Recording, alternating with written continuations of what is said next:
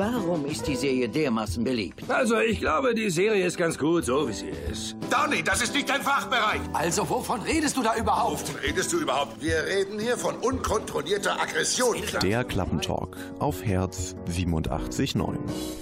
Hallo und guten Abend. Es ist schon ein bisschen lange her, dass ähm, Martin Scorsese halt einen sehr krassen Shitstorm losgetreten hat gegen sich, aber auch äh, es gab auch viele Fans von Scorsese, die dann halt gegen Marvel waren. Es ging darum, dass äh, er in einem Interview gesagt hat, dass Marvel-Filme kein Kino sind, sind keine richtigen Filme. Und dann hat er ein bisschen zurückgerudert und hat äh, beim, bei der New York Times einen Artikel verfasst, wo er es ein bisschen mehr erklärt hat. Und wir haben das jetzt mal als Ansatz genommen, äh, darüber zu reden, ja, was ist jetzt, äh, was hat er genau gesagt und was äh, kann Franchise-Kino, was kann Arthouse-Kino, was ist besser vielleicht und äh, wie die Zukunft des Kinos aussehen muss, damit es weiterhin ein Kino gibt, womit man gut und gerne Filme guckt. Ich habe auch gesagt, wir, ich bin nämlich nicht allein im Studio, mein Name ist Nina Lechthoff übrigens. Ähm, bei mir sind Caro Pons.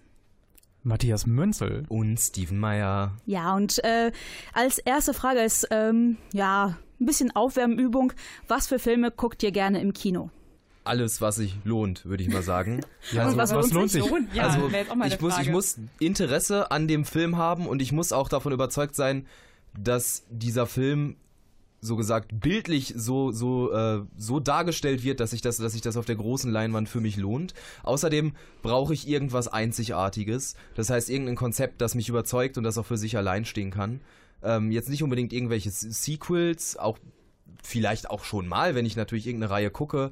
Ähm, aber ich mag es tatsächlich sehr gerne, alleinstehende Filme zu gucken. Also zum Beispiel Hateful Eight musste ich im Kino sehen, 70 mm OV. Klar. Ja, muss. Und was war, war das bei euch? Wie ist das bei euch? Ja, also ich gehe immer seltener ins Kino. Ich äh, finde, das ist einfach zu teuer geworden. Also ich war früher jeden Dienstag im Kino, das weiß ich nur, mit meinem Kollegen damals in der Schule. Grüße an René. Ähm, wir waren jeden Dienstag, egal was für ein Kackfilm das war, wir waren einfach im Kino, um, um im Kino zu sein. Das konnte man sich damals noch erlauben. Jetzt wird es schwierig heutzutage, finde ich. Kommt drauf an, was für ein Kino du gehst. Also finde Ja. ich. Also ich gucke mir halt am liebsten, ich sage das schlimme Wort, Arthouse-Filme an, ähm, weil ich mich halt auch einfach gern überraschen lasse und vor allem mitnehmen lasse von der Geschichte.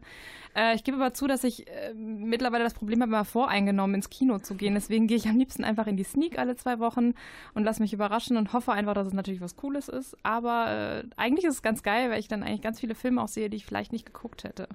Also ich gehe ins Kino, um alles zu gucken, muss ich ganz ehrlich sagen. Ich Okay. gehe ich gehe gerne in Arthouse-Filme rein, ich gehe aber auch gerne in die neuesten Avenger-Filme rein. Ähm, und Kann ich aber nachvollziehen total. ja, es ist halt einfach, es Weil- macht einfach Spaß. Genau, also du kannst dich auch besser konzentrieren. Wenn ich zu Hause sitze und mir irgendwas angucke, dann lasse ich mich wieder ablenken. Aber im Kino sitzt Ja. du wenigstens da in diesem dunklen Raum und starrst mit äh, 20 anderen Leuten Hier. in die gleiche. Richtung. Das kann aber auch ein Problem sein. Manchmal bin ich auch allein im Kino. Ja, oder das ist noch besser. Das ist doch noch besser. ja, das ist richtig geil. Ja, aber das Gute ist auch, dann hat man so eine Sozialkontrolle. Wenn man sein Handy rauszückt, wird man schief angeguckt. Ja, genau. Zu Oder man Recht. guckt auch dann schief, wenn andere Leute das machen. Zu Auf jeden Recht. Fall. Die werden direkt rausgeschmissen. Ist ja nicht mehr so wie jetzt in den, was war es, in den 20er, 30er Jahren, wo es auch an Anfang ähm, am, vor den Kinofilmen stand, bitte nicht rauchen, damit nicht, äh, damit, damit der Rauch nicht vor der Leinwand ist. Und bitte setzen Sie Ihre Hüte im Kino ab. ja, Aber sollte man immer noch. genau, aber das, sollte manchmal man möchte ich aber trotzdem den, den Frauen vor mir gerne diesen Dutt oben auseinandernehmen, weil ich habe nämlich schon manchmal das Problem, dass die einfach ihre Haare so auftupiert haben, dass ich mir denke, ich sehe nichts. Vor allem selbst jetzt eh immer der 2,50 Meter Typ. Also, Immer. es Ja, gibt immer. einen, aber der sitzt immer vor dir. Der wechselt auch im Laufe des Kinos, äh, des Films wechselt der einfach die Plätze. Ähm, aber bevor wir uns mit der Frage beschäftigen, was kann Arthouse, was kann Franchise, werden wir jetzt nach dem nächsten Song Into the Wild, werden wir ein bisschen darüber sprechen, was hat Marty überhaupt da gesagt. felt a sting in the heart. They say the second time it's not that hard, but why does it still hurt? You don't need to sell your soul. You just have to put it on a shelf for a while. But I don't wanna live like that. Don't wanna live life in denial. Don't wanna catch a fist and smile. I follow you, my sweet love, into the wild.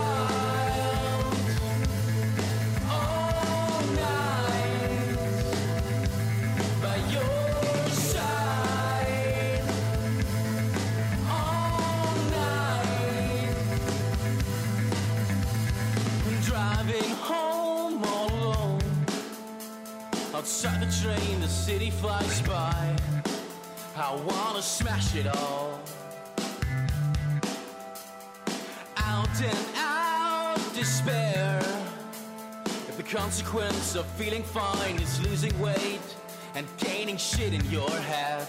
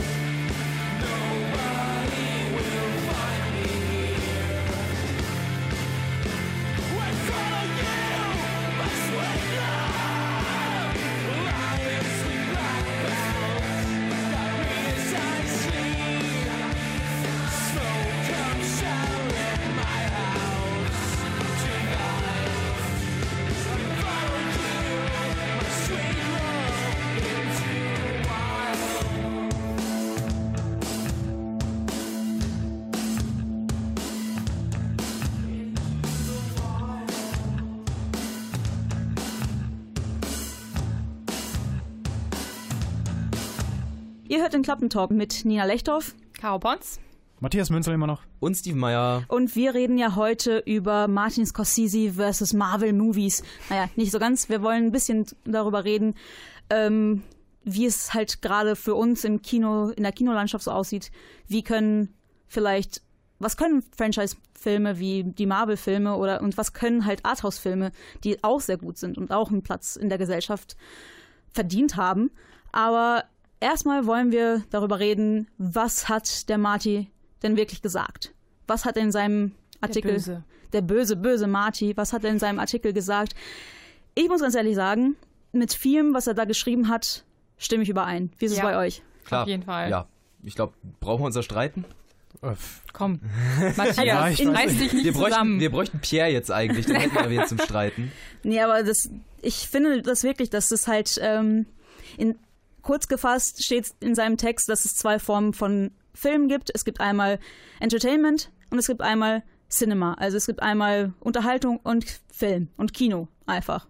Ja, also ich meine, er sagt ja nicht, dass das ähm, ja wirklich diese Cinematic-Films keine Unterhaltung, kein Entertainment wären, sondern es geht halt nur in eine ganz andere Richtung. Also Es ist halt eine Art Genau. eine, ähm, Kunstform. genau, das eine ist halt so ein bisschen mehr in your face und das andere ist halt, da muss man vielleicht auch mal einen Moment drüber nachdenken. Ja, er meinte, es wäre wie ein Besuch in einem Themenpark oder äh, Freizeitpark, eine Achterbahnfahrt. Und ja, eigentlich kann man ihm nur zustimmen, aber was mir bei äh, Scorsese fehlt, ist, dass er das halt akzeptiert, dass es das auch gibt. Also Ich glaube, für mich war das sehr feindlich, finde ich. Und er, er muss halt auch einfach mal sehen, okay, er macht seiner Meinung nach Arthouse-Filme, wo, wo man auch sich streiten kann, ob, ob diese ganzen Gangsterfilme überhaupt so einen Kunstaspekt haben. Aber ja, Ja, wenn, wenn die Leute die mögen würden dann, w- äh, und da eine Milliarde Dollar reinstecken in, durch Kinotickets, Ja. dann wird er da auch Franchises ohne Ende machen. Ja, weiß ich nicht. Ich glaube, er hat schon noch einen anderen Anspruch einfach an seine Filme. Also das mit dem, dass es halt schon Unikate sein sollen und das, wie die Geschichte halt auch erzählt wird. Also was überhaupt erzählt werden soll. Ich glaube schon, dass er, und ich finde auch nicht, dass er sagt, das eine ist schlecht, das andere ist gut. Ich meine, er sagt ja auch, also ich finde, man kann seine, seine Antwort, diese gerade, diese sehr lange, die er da ähm, veröffentlicht hat, auch schon fast interpretieren. Jeder so für sich so ein bisschen. Das ist, glaube ich, auch das Problem. Weil ich nicht finde, ähm, dass er das halt so darstellt und sich, er macht sich ja schon auch angreifbar und er sagt auch an vielen Stellen, dass es seine Sicht der Dinge ist. Gut, das ist natürlich von jemandem sehr Großen, wenn das kommt, dann steht das natürlich erstmal so im Raum und alle denken sich, oh, wenn Marty das sagt, dann muss das ja richtig sein. ähm, aber ich finde, er sagt schon, das ist seine Meinung und nur weil ihm das nicht gefällt, kann es ja auch anderen gefallen. Aber ich verstehe schon, wo er hin will. Ja, er sagt ja auch vor allem, dass er sagt ja, Hitchcock-Filme haben seine Kindheit oder seine Jugend geprägt. Und dann sagt er im nächsten Moment, dass Hitchcock-Filme auch sowas wie Freizeitpark-Filme waren. Es gab auch welche, die Genau. so Genau. aufgebaut waren. Weil- und das ist halt, wenn er jünger gewesen wäre, wenn die Filme rausgekommen wären, die, die wir jetzt gucken, wäre er vielleicht auch bereiter, die zu gucken. Genau. Also was, was mir noch wichtig war bei der Unterscheidung zwischen diesen Unterhaltungsfilmen und vielleicht, also wir wollen jetzt nicht sagen Kunstfilm, aber Film mit etwas ähm, Anspruch, mehr ne? Gehalt. Ja, ich wollte jetzt nicht Anspruch Ja, das sagen, das schon so arrogant. verurteilt. Ja, genau. Ähm, Ja, genau. Denn du hast, also es geht immer um die Ebenen, die du hast. Und bei diesen Unterhaltungsfilmen hast du eine Ebene, das war's.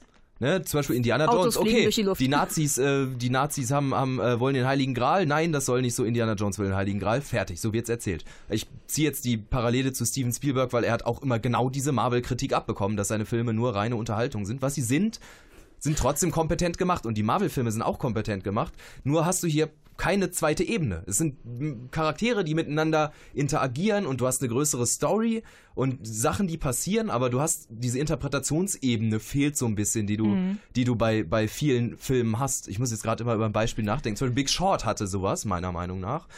Da hast du einmal persönliche Geschichte, dann hast du gleichzeitig eine Parodie auf eine bestimmte Filmform, gleichzeitig noch, eine, noch einen Film über unsere Zeit und gleichzeitig auch noch so eine kleine Erklärung der Finanzkrise. Also da Aber- hast du viele Ebenen, die ineinander spielen. Ist natürlich aber auch Unterhaltung. Ja, aber ich muss auch ganz ehrlich sagen, ein Film wie Civil War zum Beispiel hat für mich auch ein paar mehr Ebenen, weil es nicht darum nicht nur darum geht, äh, hier Captain America gegen Iron Man, sondern es geht auch um zwei Ideologien und diese Ideologien sind halt auch nicht nur für diese für diesen einen Film, für dieses, diese Welt, die da erschaffen wird, gedacht, sondern man kann sie auch ein bisschen übertragen. So ist äh, totale Überwachung gut oder nicht? Gut, das, das, Ja. das, das stimmt in dem Sinne. Und vielleicht, vielleicht nicht allzu sehr ausgearbeitet, ja, da, da hast du schon recht. vielleicht haben die halt auch nicht die Ebenen der Interpretation, aber die haben ja trotzdem viele Ebenen, diese Comicfilme. Also die haben ja auch zum Beispiel auch viele wieder zum Comic lesen gebracht. Ne, die, wollten, die ganzen Zuschauer wollten wissen, ah, wie ist das denn ursprünglich gewesen, kaufen sich alte Comics und sowas. Und dadurch, dass die Filme auch so zusammenhängen, haben die auch noch diese Ebene des Franchises, muss man ja sagen. Ich glaube, das ist auch mit das, was ich am attraktivsten finden würde, obwohl ich Marvel-Filme überhaupt nicht für, also ich persönlich kann die subjektiv einfach überhaupt nicht ab, dass, dass man einfach diese Welt hat, ne? wie ich mir das gedacht habe. Ich habe als Kind Herr der Ringe geguckt und dann wollte ich natürlich auch, dass die ganze Welt noch größer ist und ich mehr Geschichten erlebe. Und das ist ja auch super. Ich glaube, bei mir ist einfach nur, mich spricht es nicht an. Ja. Und es gibt, ich habe auch keinen Anlass, das zu gucken. Und äh, ich habe mal eine Frage. Und zwar, ähm, er sagt ja auch, dass wenn man einen Film von Spike Lee, Ari Aster oder Catherine Bigelow guckt oder Wes Anderson, Uh, dann Catherine weiß Bigelow.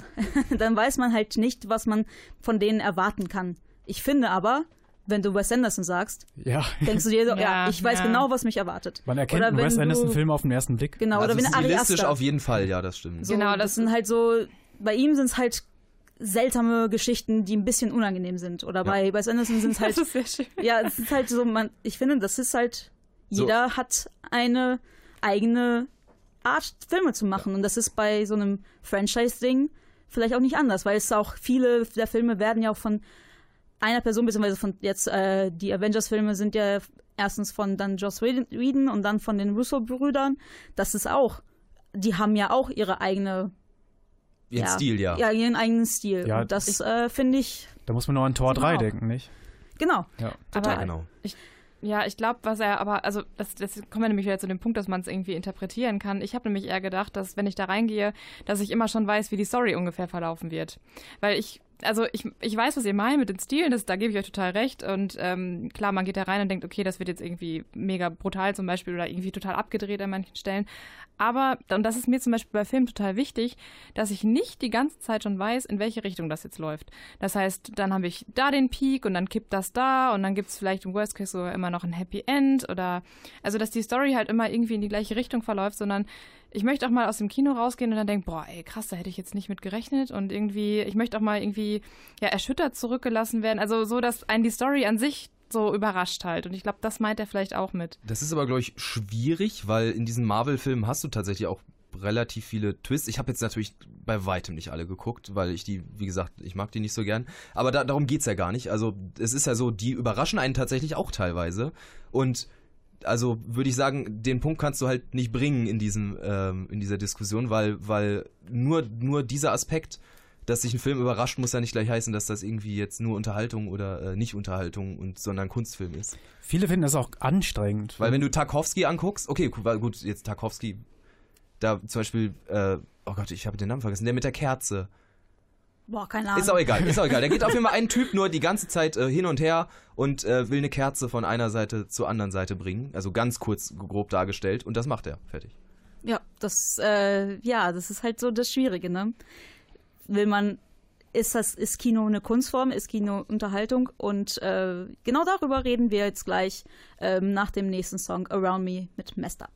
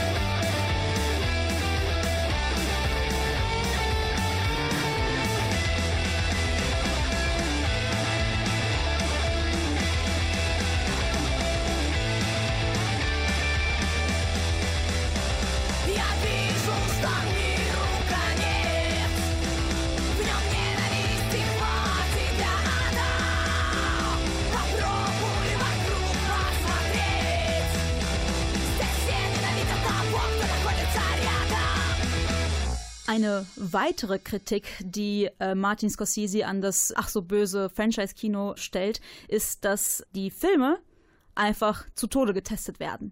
Das hat man aber jetzt auch gemerkt. Mulan, die Realverfilmung vom Disney-Klassiker, ist bei, der, äh, bei den Test-Screenings wohl ziemlich durchgefallen, weil jetzt werden sehr, sehr viele Reshoots, also neu, also Teile werden neu verfilmt, weil das einfach alles nicht gut geklappt hat. Ist das gut oder ist das schlecht? Was sagt ihr? Also ich würde es dann einfach abbrechen, weil ich meine, also wenn es nicht funktioniert, funktioniert es halt nicht. Das ist ja auch ein Zeichen irgendwo, oder? Ja, aber man kann ja auch zu seinem Werk einfach mal stehen und sagen, das wollte ich so machen. Nehmt das mal hin. Ja, aber da muss man es ja nicht tausendmal testen vorher. Dann, ja. also dann, oder also, wieso dann überhaupt? Genau, ich glaube auch, wenn, wenn sich ein Film und in so einem krassen Testprozess befindet, dann ist das nicht eine Person, die ihre, ihre Sache durchsetzen will, sondern das ist ein riesiges Projekt aus tausenden Leuten, also ist ja sowieso jeder Film, aber hier nochmal größer, aus tausenden Leuten, die alle irgendwie zusammenarbeiten, um irgendwas zu machen und jetzt guckt man, dass man möglichst vielen Leuten gefällt. Genau, man, man investiert ja da schon hunderte Millionen rein und die will man ja wieder reinbekommen, deswegen möchte man ein gewisses Publikum ansprechen. Man hat es ja bei äh, Star Wars Rogue One gesehen, wo ja tatsächlich schon Trailer rauskamen mit Sachen, äh, die dann nachher im Film gar nicht drin waren und das Videospiel dazu hatte ja dann auch noch Sachen drin, die im Trailer gezeigt wurden, die aber im Film nicht drin waren und das war dann alles komplett querbeet. Und bei X-Men Apocalypse, der ja, ich glaube, ein ganzes Jahr verschoben wurde und neu gedreht und so ein Scheiß und trotzdem nachher Schund war. Ja, Überraschung. Ja, Ja, aber Ja. ich finde, das hat man, ja, für- Suicide Squad ist ein Negativbeispiel für so eine Reshoot-Welle oder auch äh, Fantastic Four. Vergisst man ja auch ganz Welchen? schnell. diesen Schreck, alle dem man vergessen will. Der auch, äh, ich glaube, Josh Trent hieß der Regisseur, von dem hört man ja auch gar nichts mehr. Den habe ich mir schon nicht mehr angeschaut. Aber es gibt auch Filme, die von Reshoots vielleicht profitieren könnten. Wie zum Beispiel Rogue One. War am Ende vielleicht ein besserer Film als vorher? Weiß man ja nicht. Man kriegt Ja. den, den anderen Shoot ja nicht zu sehen. Aber an ne? sich war ja Oder- total in Ordnung, ne? Ja, Ja. eben. Also es, ich finde, Reshoots sind auch nicht immer schlecht. Nee, Ich glaube, die gibt's auch schon immer, nur früher haben wir davon nie was erfahren. Genau. Und Ja. mittlerweile gibt's immer irgendeinen Leak, der das dann auf Twitter stellt und dann wissen wir, oh, jetzt wird wieder reshootet. Man hat meist noch ein Bild dazu direkt irgendwie. Das ist ja, richtig. Wahrscheinlich hat sogar, wahrscheinlich hat sogar Kubrick Reshoots gemacht, obwohl er Ja. 100 Takes nimmt. ja, genau. Aber ist das für euch so das, äh, was das Kino kaputt macht vielleicht? Was äh, Martin Scorsese da ähm, anprangert? Dass es wirklich, er meinte ja auch, dass es wird für eine spezifisch, also dass man halt konsumiert, nicht mehr Ja. erlebt, sondern einfach nur konsumiert. Ich guck mal gerade, wo er das geschrieben hat. Ja, wenn, äh, dass wir langsam aber sicher komplett Risiken rausnehmen aus Filmen. Findet ihr, dass es das stimmt? Ja, es ist halt so, Vor wir allem nehmen, aus großen Fi- Filmen? wir nehmen halt einfach die Hände vom Steuer und keine Ahnung, gucken uns, gucken uns irgendwas an. Also ah, es ist schwer zu sagen. Also wir müssen uns ja, also wir, man beschäftigt sich ja auch weniger mit diesem Film, gerade weil so eine Masse rauskommt. Wer, wenn jetzt, sagen wir, ein Marvel-Film jeden Sommer. Geil, ist doch total okay. Hast du, hast du jeden Sommer einen unterhaltsamen Film, muss jetzt ja auch nicht viel drin sein und die sind ja auch alle kompetent gemacht. Wenn du jetzt aber, was weiß ich, wie viel haben wir in einem Jahr? Vier aus dem Extended Universe oder noch mehr hast, das ist überladen, das ist zu viel. Ja, aber es geht auch nicht nur um ähm, äh, nur um Marvel, es geht Oder- ja um nein, Franchise auch- allgemein. Und das ist halt so. Ähm, hier, Terminator, der neueste Film. Oh, Der ja, ist mega ja, gefloppt. klar. Das ist ein Risiko, oder nicht? Neuer Man in Black auch absolute Genau. Katastrophe. Aber ich finde, man merkt es ja auch so daran, wenn man sich mit den Leuten mal unterhält. So, die Leute wollen ja auch einen Film sehen, wo alle vorher schon gesagt haben, das ist mega geil, geh da rein. Also, das ist schon so ein bisschen, die, also die meisten Leute wollen gerne so ein fertiges Produkt und erwarten dann auch, dass es richtig, richtig gut ist. Und ansonsten wird er halt mega drüber, ja, abgerantet irgendwie. Also- das ist halt irgendwie auch schade, weil es kann ja auch mal, also so ein Film darf ja auch durchaus seine kleinen Fehler haben. Also es ist das Risiko nicht nur von Produzentenseite weggenommen, sondern auch vom, Publi vom Publikum aus. Ja, ich glaube schon. Also ich glaube, das bedingt sich schon so ein bisschen die beiden Seiten. Viele gehen ja auch schon nicht mehr ins Kino, wenn sie von ein, zwei Freunden hören, der war kacke. Obwohl, Ja, das meine ich. Ja, ja, Und dann genau. sehen sie den irgendwann nachher im Fernsehen oder bei Netflix Und denkst, oder boah, was. hätte ich den mal im Kino geguckt, war Genau, doch gar nicht ja. schlecht. Ich- die eigene Meinung sollte man ja auch Ja. nicht unterschätzen. Ja, ich habe auch ähm, ein paar Zahlen hier rausgesucht und zwar 2018 war der, das schlechteste Kinojahr seit zwei, 92, 1992. Es war noch nie so Krass. schlecht, Wir 2018. brauchen einen neuen Pulp Fiction. Nee, das Problem ist auch, äh, da war auch die WM. Ah. Das, Oh, okay. der Sommer war heiß. Mal gucken, wie das, äh, wie die Zahlen für heute, äh, für heute, für 2019 werden wird ähm, oder was die Zahlen für für dieses Jahr zeigen werden. Was aber äh, bemerkenswert ist, ist, dass das Programmkino nur 2,1 Prozent Rücksatz, nee, Rückgang? Rückgang hatte, genau. Und das ähm, 2018 waren knapp 14 Prozent der ganzen Besucher in Deutschland waren in Programmkinos und das ist die der, der höchste Besucheranteil am Gesamtmarkt seit der Neuauflage der Studie von, äh, von der Filmförderungsanstalt. Das ist die Studie Programmkinos in der Bundesrepublik Deutschland 2018. Kann man sehr gut auf deren, wenn man, wenn man sich dafür interessiert.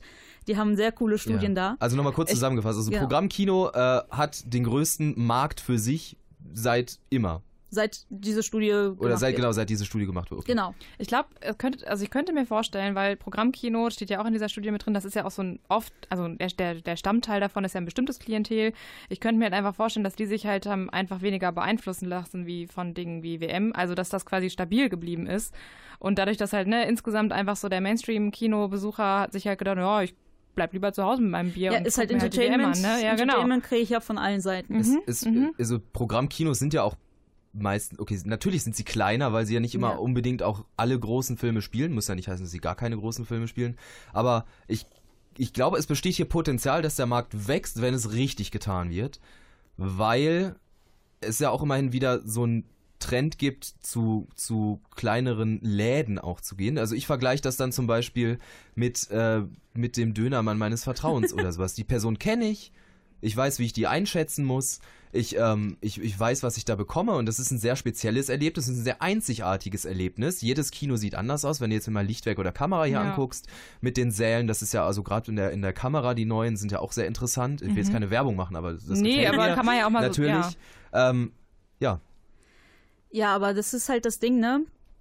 Programmkinos, das, ähm, da laufen eine bestimmte Art von Filmen, die werden, könnten die Filme, die da laufen, nicht auch in großen Kinos laufen, weil das ist ja auch so ein Problem von diesem ganzen äh, Disney Overlord-Ding, dass die mittleren Filme da auch rausgedrängt werden, weil Marvel-Filme müssen in acht von zehn Kinos 50 Mal am Tag laufen. Das liegt ja daran, dass die Kinos sehr viel für die Kopien bezahlen müssen. Ne? Also ich hatte das irgendwann mal gelesen, wenn die so einen Marvel-Film haben, muss der schon einfach den ganzen Tag in vier Kinos laufen, damit die überhaupt bezahlen können, dass der Ja, aber es überhaupt gibt auch laufen kann. Auflagen. Ja, genau, die gibt es dann ja auch noch von Disney, ähm, dass der in vier Kinos laufen muss. Das ist, äh, sonst kriegen die den gar nicht. Ne? Hm. Ich glaube, wir müssen auch vielleicht einen anderen Aspekt sehen, dass Kino machen, Filme machen, auch immer billiger wird. Wenn man sich so eine Kameraausrüstung vor, keine Ahnung, auch 30 Filme mit äh, iPhones gedreht. Genau, Wie hieß das? das ist ja auch Sunset noch. oder welcher war das? Wie hieß der nochmal, dieser iPhone-Film? Der war nice. Ja, egal, sorry. Steven Soderbergh hat ja auch sorry. vor kurzem einen gemacht. Ja. Ähm, Habe ich auch vergessen, wie der heißt. ähm, auch nur mit dem iPhone gedreht. Und ähm, ja, aber auch so eine normale Kameraausstattung, so eine 8K-Kamera oder sowas, bezahlt man auch nicht mehr die Welt für. Da wärst du früher arm für geworden, hättest einen Sponsor suchen müssen. Genau. Oder das du kannst es, du heute fast selbst machen mit ein paar Freunden. oder auch schon länger, Blair Witch Project. Ja, Gut, also ja, kannst du halten von was Ja. du willst, aber es war was Einzigartiges und Oder ja, halt gemacht. Paranormal Activ- Activities. Ja, oder so, auch genau. Ja. Oder auch, was ich aber, das ist aber ein Film, den habe ich tatsächlich in einem großen Kino gesehen, Searching. Ich weiß nicht, ob ihr den Ja, kennt. der, den habe ich Noch tatsächlich nicht. hier in der Kamera, in der Sneak auch gesehen. Ach. Der war richtig cool. ja, und der lief in Sinister. Und im genau, Cinemax das haben sie auch tatsächlich dazu gesagt. Und das ist genau. halt so ein Film, der da würde ich äh, dem Scorsese total widersprechen, weil das ist eine neue Sache. Es ist eine neue Kunstform. Es wird alles über Bildschirme gezeigt. Also über die, über das ähm, Handybildschirm, über äh, Computer, über Kameras, also so. Ähm, Äh, Webcams und Genau, sowas. ja. halt. ja das genau. ist halt was Mhm. ganz Neues, was überhaupt nichts mit Franchise zu tun hat und was auch eine größere Geschichte Aber ich war. würde. Also auf welchen Punkt nicht, gehst du da ein? Also das ist halt, Nicht, das ist halt das, was Scorsese sagt, nicht immer stimmt. Es ist halt, es Also, gibt auch, aber ich bin mir nicht sicher, dass er da widersprechen, also dass er da sagen würde, das ist ein schlechter Film. aber das oder- sind halt die großen, das ist halt Entertainment, weil es halt was Größeres ist, weil Ja. es halt überall spielt. Aber ich glaube, das hätte für ihn, glaube ich, schon zu, also genug eigenes quasi. Ja? Ja, ich glaube schon. Wir können ihn ja, wollen wir einfach fragen? Ich meine. Durchwahl, hallo. Wir können ihn eigentlich, Ruben hat auch die Nummer. eigentlich können wir ihn antwittern, ne? Also, Ja. Oder hat, macht er sowas? Weiß ich nicht. Nee, ich glaube nicht. Ja. Kann ich mir nicht Vielleicht vorstellen. hat er da seine Knechte angestellt oder Knechtinnen, ja.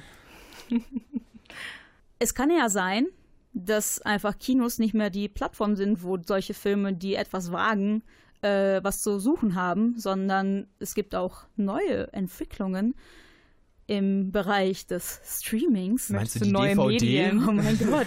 Ja, DVD in genau. VHS. ja. Nee, sorry, was? Genau. Und ähm, wie diese neue Art von Rezeption von Filmen, äh, wie das halt so aussieht und was wir davon halten, das hören wir gleich nach Mistaken for Strangers.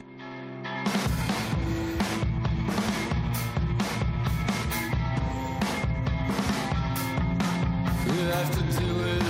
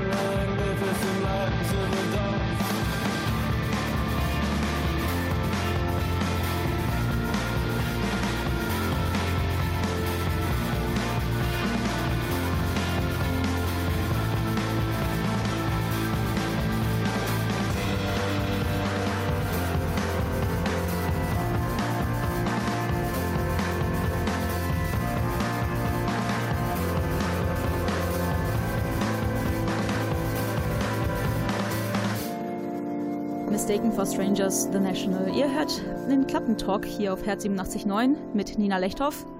Caro Pons. Immer noch Matthias Münzel. Und Stevie M. Und wir haben ja schon ein bisschen über Kinos im Kino, also Filme im Kino, so rum, äh, geredet. Und eigentlich muss ich ganz ehrlich sagen, ich gucke ja auch ganz gerne Filme von zu Hause aus. Wie ist das bei euch? Ja, das Popcorn ist deutlich günstiger zu Hause, Ja. würde ich Ja. sagen. Ja, auch ruhiger. Also wenn, wenn ich Na, rechts und links Partner neben mir. Ja. ich habe zu Hause auch eine richtig fette Glotze, also da lohnt sich das schon. Ja, na, also natürlich. Also warum, warum denn nicht? Ja, keine Ahnung, Das kann ist ja sein. Es ist einfach zu gemütlich. Ja, ja. Aber es gibt ja Filme, die man halt im Kino gesehen haben muss. Ja, das stimmt schon. Ich bei, mir, bei mir war das letztens mit Roma. Da dachte ich mir so, oh, schade, weil vor allem ganz viele Leute haben erzählt, oh, der Sound ist halt so geil, weil wenn du den guckst und dann kommt der Sound von rechts und links und du fühlst dich da wirklich, das ist so eine immersive Erfahrung, dass man da irgendwie wirklich im Kino den geguckt haben muss. Aber der lief ja nur auf Netflix, oder? Nee, lief, lief ja auch im Kino ein bisschen. Okay. Genauso wie Irishman von Martin Scorsese. Demnächst. Um die Brücke wieder zu schlagen Genau. zu Ja, Martin. genau. Uh, ich bin Uh. excited. Ja, also ich weiß halt nicht, ob der hier laufen wird. Wahrscheinlich eher Ich nicht. glaube nicht, der geht ja auch dreieinhalb Stunden. Ja. Da muss man Also erst mal das- Zeit für haben. Ja, der wird auch wahrscheinlich sehr anstrengend sein, aber mal gucken. Aber findet ihr das, das ist halt so das Ding.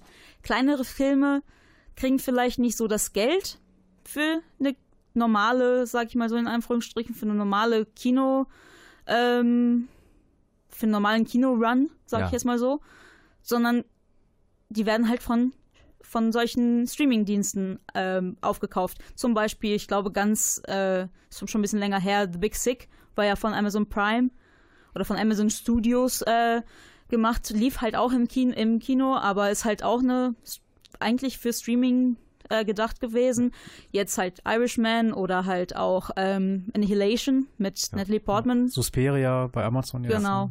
Also, Also- hier besteht eine Chance. Ja. Also eine riesige Chance, weil du einfach die kleinsten Regisseure und Regisseurinnen halt pushen kannst. Du kannst, du kannst äh, super, super interessante Sachen pushen. Natürlich besteht hier aber auch wieder die Gefahr, dass du den einfachen Weg wählst und halt einfach nur Sachen pushst, die sowieso schon erfolgreich sind, wo du weißt, dass du tonnenweise Kohle damit scheffeln wirst. Ja, das hat ja auch Martin Scorsese so ein bisschen äh, so gesagt, die, Ki äh, die ganz großen Franchise-Filme drängen halt die kleinen Filme raus in die Streaming-Dienste, aber das ist ja nicht das, wofür der Filmemacher das vielleicht so gedacht hat, wie man den rezipieren sollte, sondern halt im Kino mit abgedunkelt, große Leinwand, Ja. gute Auflösung und äh, Ohne Ablenkung tollen vor Sound. allem. Genau. Das sollte man nämlich auch nicht unterscheiden. Also ich finde, zu Hause lasse ich mich auch vielleicht mal eher ablenken oder so. Ja. Ja, Hatten wir auch am Anfang gesagt, so Handys, ne?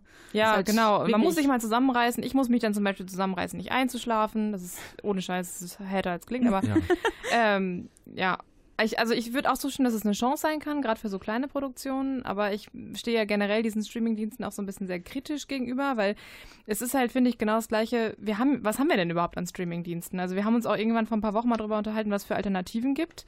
Das ist nämlich, finde ich, kommt nämlich auch als nächstes so ein bisschen mit rein, weil da ja auch viel vorgegeben wird und das Programm Ja. ist ja insgesamt auch eigentlich zum Beispiel bei Netflix, das ist eigentlich sehr klein, was die anbieten. Also, Also, beziehungsweise nur Netflix, ja. genau. Also wenn so man, Taxi Driver gibt's nicht mehr. ja, Ja, das kommt und geht und Genau, und, und dadurch, ja, so ein bisschen durch die Darstellung wirkt das immer, als wenn die super viel im Angebot hätten. Eigentlich ist es aber eigentlich gar nicht so. Ähm, aber ich finde, die generelle Gefahr, die es halt gibt, ist halt immer mehr, dass es so ein Einheitsbrei wird. Und ich glaube, das ist auch so ein bisschen das, was Marty Scorsese, ähm, Das ist schon Marty bei Marty, uns. ja, auf jeden Fall, nach dem Telefonat eben. ähm, ich glaube, das sieht er halt auch so ein bisschen, dass wir halt dadurch auch, dass, dass es halt so, so produktmäßig vermarktet wird und ähm, dass wir halt insgesamt in so eine Richtung Einheitsbrei gehen, weil alles von immer größeren geschluckt wird oder rausgedrängt wird. Und ich glaube, dass da halt irgendwo auch so eine Gefahr drin ist. Aber war das schon, also klar nicht in der Form, aber ein, der, den du halt früher vielleicht mit Jurassic Park oder halt heute mit äh, den ganzen Marvel-Superheldenfilmen kriegst, die hättest du auch nicht gekriegt, um einen Film wie, keine Ahnung, äh, das Porträt einer jungen Frau in Flammen. So, ne? Das ist Okay. halt Ja. so. Die Klar. kriegst du halt nicht. Oder halt, du hast halt Filme wie Parasite, der halt durch die Decke geht, weil er einfach auch gut ist. Klar, Der, der andere, wäre vor 20 Jahren gar nicht nach Deutschland gekommen. Genau. Also, das ist Nee. halt so. also das Ja. ist halt auch so ein Den Ding. hätte man irgendwann in der Videothek entdeckt. Ja, das, genau, Das ist halt genau. das. Äh, Vielleicht. ja, das aber Netflix- Videotheken, das ist ja das nächste. Das wäre ja quasi der ja, nächste die gibt's ja nicht mehr. Ja, ja, Netflix löst ja die Videotheken ab und das. Mm. Es Also gab Netflix ja. war eine Videothek. Ja. Es gab ja früher Filme, die wirklich nur in der Videothek erschienen sind, die man da dann hätte bekommen können und nachher irgendwann auf VHS. Die Ja. konntest du im Kino oder so gar nicht entdecken. Die hast du vielleicht in der Zeitschrift mal gesehen oder sowas und hast gedacht, oh, jetzt muss ich in die Videothek. Oder du bist da durchgegangen und hast gesehen, oh, guck mal, hier im neue Regal, oh, guck mal, der neue Steven Seagal. Der kam auch nicht im Kino. Ja, das ist Und ja das mit Streamingdiensten ja heutzutage ja auch so. Genau, ne? die haben auch exklusive Sachen, die gar nicht im Genau. Kino laufen. Oder halt Okay. Nicht Ja. exklusive Sachen, die halt hier von den Verleihern vielleicht nicht so hoch gepusht wurden, dass die halt vielleicht in Berlin, München, Hamburg gespielt wurden, aber nicht äh, bei uns hier in kleinen Bielefeld. Und das ist halt, Aber das ist halt eine De Demokratisierung vom Film. Ich glaube, das Problem ist, dass hier einfach mit Schrot geschossen wird, wenn man die Metapher mal nehmen darf. Gut, So, Metapher. ich weiß nicht, ich, oh Gott, ich, ich habe die, versucht, diesen Artikel heute wiederzufinden. Ich habe ihn aber nicht ganz gefunden. 2015 oder so hat Netflix zum Beispiel hunderte, hunderte eigene Serien in Auftrag gegeben. Das heißt, wir versuchen, hier wird nicht versucht, ähm, so gesagt, zu gucken, welche Audience man jetzt hat und wie man, wie man mit diesen Leuten entgegenkommen kann, sondern hier wird einfach alles gemacht. Alles irgendwie rausgehauen. Wenn du mal guckst, wie viele Netflix-Original-Serien es gibt, das ist ich bin überwältigt davon, wenn ich selber mal gucke. Bei Amazon Prime ist es mir noch nicht so schlimm aufgefallen. Aber Bei es Mubi auch- ist es Ja. sehr schön, weil es nur 30 Filme im Monat gibt. Ja. Es, also meiner Meinung nach ist es zu viel auf einmal. Man- Das ist so übersättigt und man wird so überwältigt, dass man. Ich weiß nicht mehr, was ich gucken soll. Es sieht alles gleich aus. Aber um nochmal zu den kleineren Produktionen zurückzukommen, wo hatten wir jetzt ja mehrfach gesagt, dass ähm, die dann halt eine Chance haben auf den Streamingdiensten. Was ich aber schade fände, wäre halt, wenn die auf Dauer nur online und nur bei Streamingdiensten verfügbar wären. Weil ich finde auch, äh, ich meine, ja, das breite Publikum gibt es ja in dem Sinne nicht. Es gibt immer ein Publikum, was sich für bestimmte Sachen interessiert. Aber ich finde, die sollten einfach weiterhin Präsenz im Kino haben. Also es sollte weiterhin allen Leuten klar sein, es gibt eine Alternative zu den ganzen Blockbustern. Es gibt jetzt nicht nur die drei Riesenfilme gerade im Kino, sondern ihr habt auch noch die Chance, irgendwie heute an drei Terminen irgendwie was Cooles Kleines zu gucken. Finde ich super. Das ja. wäre doch auch eine Idee für Netflix, einfach in die Städte so kleine Kinofilialen zu bringen wie Starbucks Aber oder das so. wird dann auch wie Disney. Boah, nee, bitte nicht. Vielleicht, dass sie Wenn du halt das dann. richtig aufziehst. Ja, aber wenn du das halt machst, dass du nur deine Sachen hast, Ah, dass da- du das sagst, wieder, hier, ja. Klar. wir machen Ja. jetzt nur noch, äh, klar, dann hast du The, The Irishman, aber dann hast du, keine Ahnung, äh, irgendwas Käsiges oder Ja. halt irgendeine Masse, weil du dann halt die Masse brauchst. Aber guck mal, dieser Das Spiel, also diese King-Verfilmung, Ja, die war richtig gut. Und der kam nur auf Netflix, der war damals in der. Videothek einfach nur gelandet. Ja, das ist ein gut, na, das ist ein blöder Punkt jetzt für mich gerade, weil ich fand den Film wirklich gut. Ähm, aber ich, ich glaube, was wir, was oder was mir am Herzen liegt, ist eigentlich, dass wir weg von dieser Zentralisierung wieder zu einer Dezentralisierung von allem halt kommen. Also Das wird halt schwierig jetzt, wenn Ja. Disney alles einverleibt. Das ist furchtbar, ja, Oder ja. halt, wenn Netflix dann sagt, hier, da machen wir halt die, die kleinen Filme. Genau. Aber die, ah, nee, das machen wir nicht, das machen wir nicht, weil es wird eine Zeit kommen, wo Netflix einfach sagt, okay, äh, wir haben uns übernommen, wir können es doch nicht alles machen, weil woher kommt das Geld dann? Man muss gucken, wo also wo der Einfluss liegt, also beziehungsweise auch, ob man vielleicht den Markt ein bisschen öffnen kann. Bei Videospielen hat es zum Beispiel teilweise geklappt. Also ich glaube, Matthias müsste das auch wissen. Double A Games. Ja, genau. Wenn jetzt Devolver Digital, wenn jetzt mal dran denkst, um ein ganz bisschen Keine rauszugehen. Man sagt ja, Triple A sind große Filme, ne? Die ganz großen Produktionen und dann hast du, äh, hast du, weiß nicht, nehmen wir Single A oder B-Movies sind ganz wenig Geld natürlich dann und ähm, da jetzt gibt's im Gaming hat sich ein neuer Markt etabliert, der nennt sich Double A und das sind so so mittelpreisliche Produktionen, die ein bisschen kleiner sind und da hat sich ein guter Markt entwickelt und hier hätte man bei Filmen die gleiche Chance, aber ich weiß halt nicht, wie ob der Markt ähnlich funktioniert. Aber Double A bei Spielen gibt's ja nur dank der digitalen Distribution. Also die kommen ja teilweise gar nicht mehr in den Laden, die gibt's nur Stimmt. runterzuladen. Ja, stimmt. Und da sind wir ja wieder bei den Streamingdiensten. Richtig. Ja, das wird man ja sehen, ob in 20, 30, 40, vielleicht auch sogar in fünf Jahren keine Stimmt, also eigentlich ist das Kinofilme schon ein Double. A-Markt, ne? Wenn man jetzt Ja. mal drüber nachdenkt. Ja, aber wie, was die Zukunft äh, bringt, das werden wir in der Zukunft sehen. Danke. sehr weise Worte, sehr Wow. weise. Ja, ich bin auch manchmal sehr weise. Ähm, genau, nach The Great Escape machen wir eine kurze Zusammenfassung von diesem ganzen Klappen-Talk, was wir die ganze Zeit hier geredet haben und gucken ein bisschen in die Zukunft.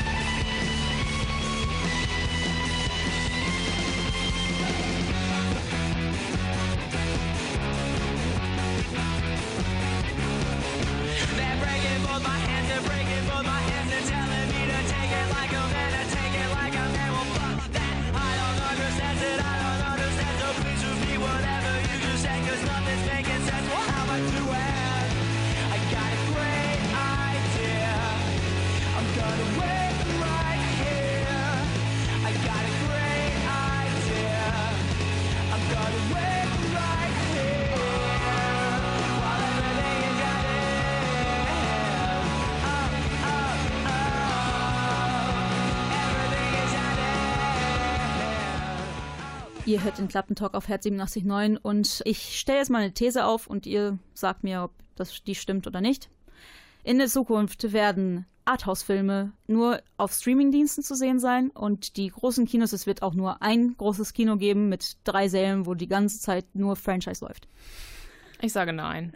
es wird immer Lehrämtler geben, die gerne ins Kino gehen wollen und die wollen Arthouse-Filme sehen. Nein, das ist ein bisschen übertrieben, aber ich glaube, es kommt, glaube ich, auf die Städte an. Ich glaube, in kleinen Städten oder so wird sich das wirklich auf lange Sicht nicht halten, so kleine Independent-Kinos. Die werden wahrscheinlich äh, wohl oder übel geschluckt werden.